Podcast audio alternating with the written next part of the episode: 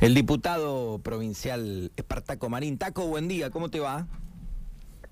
Hola Seba, buen día, un saludo para vos, el equipo de la radio y la audiencia. Bueno, eh, agradecerte que nos atiendas, porque ayer la verdad que lo vi primero que nada en el diario El Diario, lo, vi ahí, seguramente después, seguramente no, después lo vi por, por, varios medios, porque la verdad que es interesante. Primero el tema, ¿no? Que genera una preocupación muy grande, que es el valor de los alquileres. Mucha gente, repasamos a veces acá, trabaja para pagar servicios, alquiler y vemos cómo queda después en el zarandeo el bolsillo, la bolsa final. Bueno, has trabajado en el tema, eh, estás con un proyecto. ¿Querés vos contarnos a nosotros, a los piquenses, de qué se trata? ¿Cuál es la idea, Taco? Claro, les cuento. Ya, eh, nosotros nos hemos juntado con el ministro de Gobierno, porque entendemos que debe ser el área, la autoridad de aplicación de la ley, nos hemos juntado con la Federación de Inquilinos eh, para ver un poco la, visión que tiene que tienen que tenemos de inquilinos. Yo alquilo también en Santa Rosa. Luego con la, el Colegio de Martilleros y nos falta con la Cámara Inmobiliaria. A cada uno de ellos que nos hemos reunido le hemos presentado una iniciativa de ley que propone dos o tres cosas claras para que se entiendan fácilmente. La primera establecer un registro de alquileres permanentes. No existe en la provincia de La Pampa un registro para saber cuántas son las viviendas que están puestas a disposición de alquileres a tres años, alquileres permanentes. Sí tenemos un registro de alquileres temporarios por la ley de turismo, es aquellos que alquilan por día, pero no lo tenemos para aquellos que alquilan de manera permanente. ¿Esto porque es importante? Bueno, para saber si, si lo que falta es la oferta o hay oferta. Yo creo por lo que uno percibe, por lo que habla, por lo que conoce, es que hay que incrementar la oferta, que ese es el segundo objetivo del proyecto de ley. El primero es el registro, el segundo es incrementar la oferta. ¿Cómo? Bueno, tenemos viviendas ociosas hoy que entendemos que deberían ser puestas a disposición de inquilinos para incrementar la oferta. Por esa razón entendemos que debería, deberían bajar los precios. Y en tercer término, además del registro, además el incremento de ofertas a través de viviendas ociosas. En tercer término, entendemos que tiene que haber un fondo de garantía, así como tiene el Estado, como es el FOGAPAM para las empresas, fondo de garantía que le permita al inquilino, en el momento de llevar adelante el contrato, que muchas veces se existe tener una garantía, a veces un recibo de sueldo, a veces una garantía real, de tener una propiedad, puesto que si yo voy a alquilar, evidentemente porque no tengo una propiedad, porque si una propiedad, y en propiedad. Entonces ahí me parece que el Estado también debería intervenir garantizando ese contrato de alquiler. Así que en principio, estas tres son las iniciativas. Eh, Así que bueno, a ver, escucho preguntas.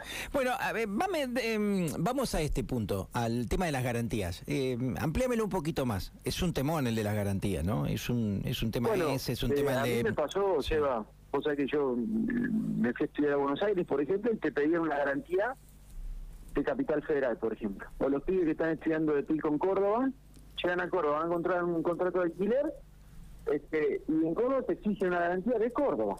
Eh, ni hablar de La Pampa. Vos sos un pueblito, eh, o un pueblo, o una ciudad, porque vas a vivir a Santa Rosa, y por ahí te exigen una garantía, a veces de sueldo, repito, y a veces es una garantía real, te exigen una propiedad, un campo, en, la ciudad donde vas a alquilar.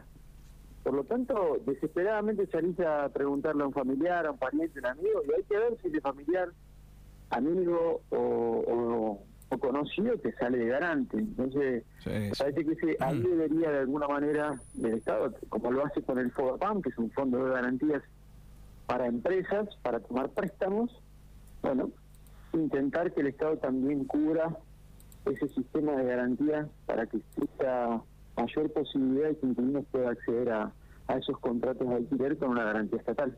Es, es, interesante porque es complicado y es cada vez más difícil, cada vez más complicado este tema, afuera y adentro, Taco.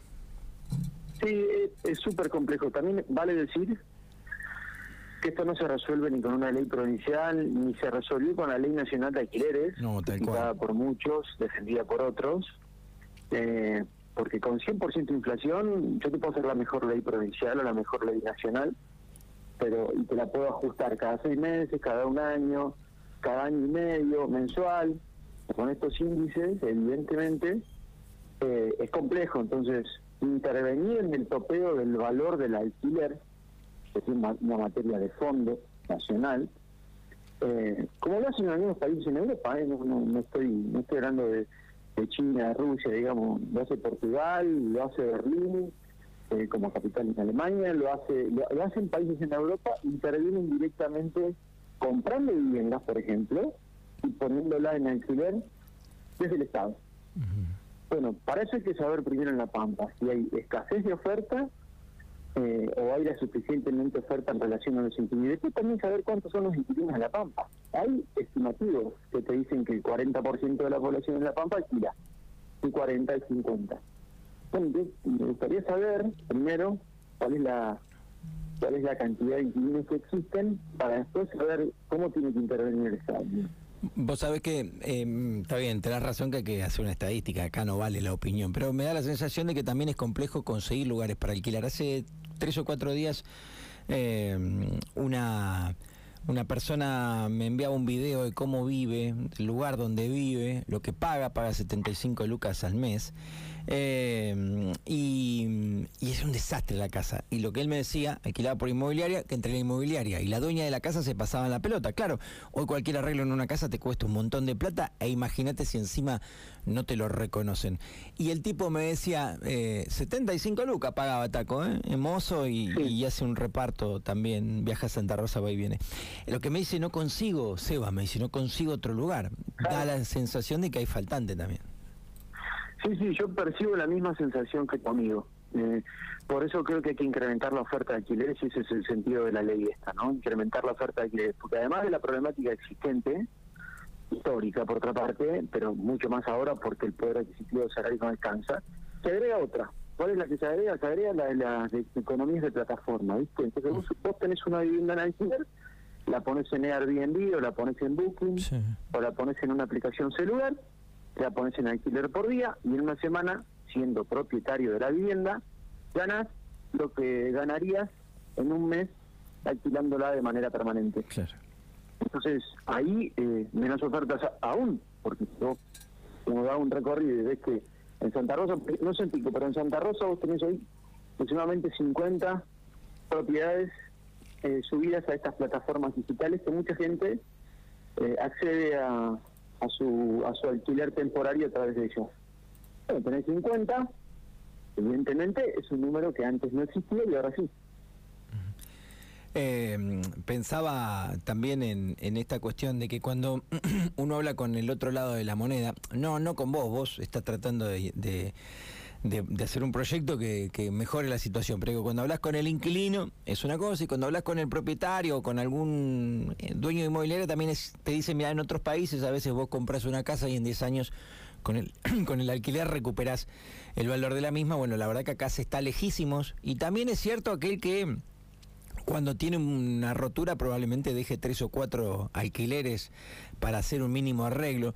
Es complejo el tema, Taco, ¿eh? es muy complejo. Requiere también... No, no, por eso te decía que no, nos juntamos con, con el Colegio Martínez sí, y me daban el mismo argumento que me das vos recién, digamos, ¿no? Que yo compro una vivienda o tengo una vivienda y la pongo en alquiler permanente y estoy 15, 20 años para amortizar el gasto. Bueno, frente a eso tenemos algunas ideas. Por ejemplo, hay créditos que el Banco de la Pampa otorga. Hoy te mencionaba el Fogapampre, te menciono, te menciono también créditos que el banco da para, para aquellos que, que toman empleados por el programa de fortalecimiento laboral. Sí. Bueno, a mí me parece interesante que también el Banco de la Pampa intervenga en aquellos propietarios que tengan un complejo en alquiler, este, hoy temporario, pero lo quieran pasar a permanente, o hoy en venta y lo quieran pasar a permanente. Bueno, si, pasas a permanente, vas a tener beneficios impositivos. El inmobiliario te lo voy a bajar. Rentas que pagás el 1% del contrato, te lo voy a bajar. Este crédito, te vamos a dar un crédito para que hagas otro complejo a una tasa preferencial. Yo creo que la salida está por ahí porque la otra salida que proponen algunos lugares como Capital Federal o Rosario es a través del mayor gravamen impositivo. Bueno, creo que no, no ha funcionado, ¿no? En Capital son cada vez más los alquileres temporarios, Rosario desconozco, pero acá me parece que, y además hay mucho contrato en negro. Pero si vos seguís cargando impositivamente a la gente, evidentemente ni el locador, ni el locatario va a querer este, suscribir el contrato con AFIP por temores, por incremento de valores. Entonces me parece que, tienen que ir por el desgravamiento impositivo, la salida. Che, Taco, todo esto genera, imagino, mover un montón de cosas, ¿no? Digo, acá eh, te tienen que acompañar las partes para poder lograr eh, hacerlo ley, ¿no? Sí. Aparte del gobierno, es difícil, pero fíjese que yo cuando presento proyectos, la verdad que me parece que tienen que ser proyectos que, que intervengan en temas que son importantes, ¿no? Eh, hoy la inflación es importante, hemos presentado casi cinco proyectos para tratar de paliarla, alquileres es importante, la seguridad sigue siendo importante, tenemos presentados proyectos de observatorio del delito, parece que vale la pena el intento, ¿no? De, de aunar, de aunar chances. Sí, totalmente, sí, De ver si la solución pasa por ahí, ¿no? Sí, se necesita hacer algo. Indudablemente hay cosas que con el tiempo van empeorando y, y se le van haciendo al laburante, a la gente mucho más difícil. Me cuenta, por ejemplo, Santiago, que en alguna inmobiliaria acá en Pico te piden recibo de sueldo, eh, pero estatal, municipal, me dice él, como que... Sí. Eh, bueno, estatal o municipal, recibo soy empleado público, ¿no? sea municipal, sea provincial, que haya manera de cobrarse. en muchos casos, por ejemplo, ¿cómo hacemos con los monotributistas? No, tal cual, tal cual, tal cual. No tienen recibo de sueldo. Bueno, digamos, eh, que no, no, son personas, no son digamos, no pueden alquilar porque no tienen un recibo de sueldo. Eh, bueno, me parece que que intervenir del Estado. Veía un chico freelance también que le iba muy bien en lo suyo, pero le decían que tenía que tener sí o sí un recibo de sueldo de un trabajo tradicional y convencional en España, en Europa. Así que el tema se ve que no es nuestro nada más, no es excluyente. Obviamente que a nosotros nos, no, nos importa a nosotros. En el mundo sucede, sucede en el mundo, en Europa mucho más, porque son mucho más y hay mucho menos oferta pero bueno, como te decía, hay algunos países que intervienen directamente del Estado. Y no es un Estado comunista, marxista, digamos, intervienen porque si no intervienen el Estado, digamos, vos lo dejás liderado a las partes, vos sabés que en un contrato entre un locador y un locatario gana, gana el locador, digamos, ¿no? Entre el propietario y el inquilino probablemente gana el... Porque hay una relación desigual, digamos, y, es, sucede. Sucede, yo tengo la propiedad, vos querés vivir en la mía, yo te pongo las condiciones. Te doy estas condiciones Mira, te cuento otra condición que también se da mucho. eh, querés vivir en, vivienda, pero bueno, no puedes tener hijos. Y tampoco puedes tener mascotas. Sí, también. Sí, es cierto. requisitos, condicionamientos que a veces ponen este, los locadores, los propietarios. Y bueno, en algunos casos, que, digamos, que, tengo que mandar a mi hijo a vivir con otra persona, contame cómo hago para vivir en tu vivienda, digamos. Eh, bueno, complejo, ¿no? Si no intervenimos. Bueno, eh, acompaña los bloques en estas cosas, digo, imagino bloque, oposición si querés, repito lo mismo que te decía hoy, esto me parece que requiere mucho laburo, de que muchos se pongan la, bandera y hay que meterle para adelante. Bueno, vamos, primero vamos a hablar con todas las partes involucradas, como te mencionaba recién, y después lo vamos, lo vamos a presentar y vamos a charlar con el resto de los legisladores. Me parece que cada uno desde su lugar hay, que aportar un granito de arena, ¿no? Este, desde Nación están revisando la Ley Nacional de Alquileres. Eh, desde provincia podemos avanzar con estas iniciativas que son en algunos casos novedosas, como el Fondo de Garantía. Eh, después, algunos municipios podrán intervenir o. La universidad interviene con sus residencias universitarias gratuitas, hay en Pico y hay en Santa Rosa. Eh, el, Estado interviene con las viviendas sociales que vienen entregando en toda la provincia y con la venta de terrenos también, bueno, entre todos tratar de incrementar la oferta este, para que los valores de los alquileres de alguna manera vayan bajando. Taco, un abrazo, gracias. A vos, un abrazo grande.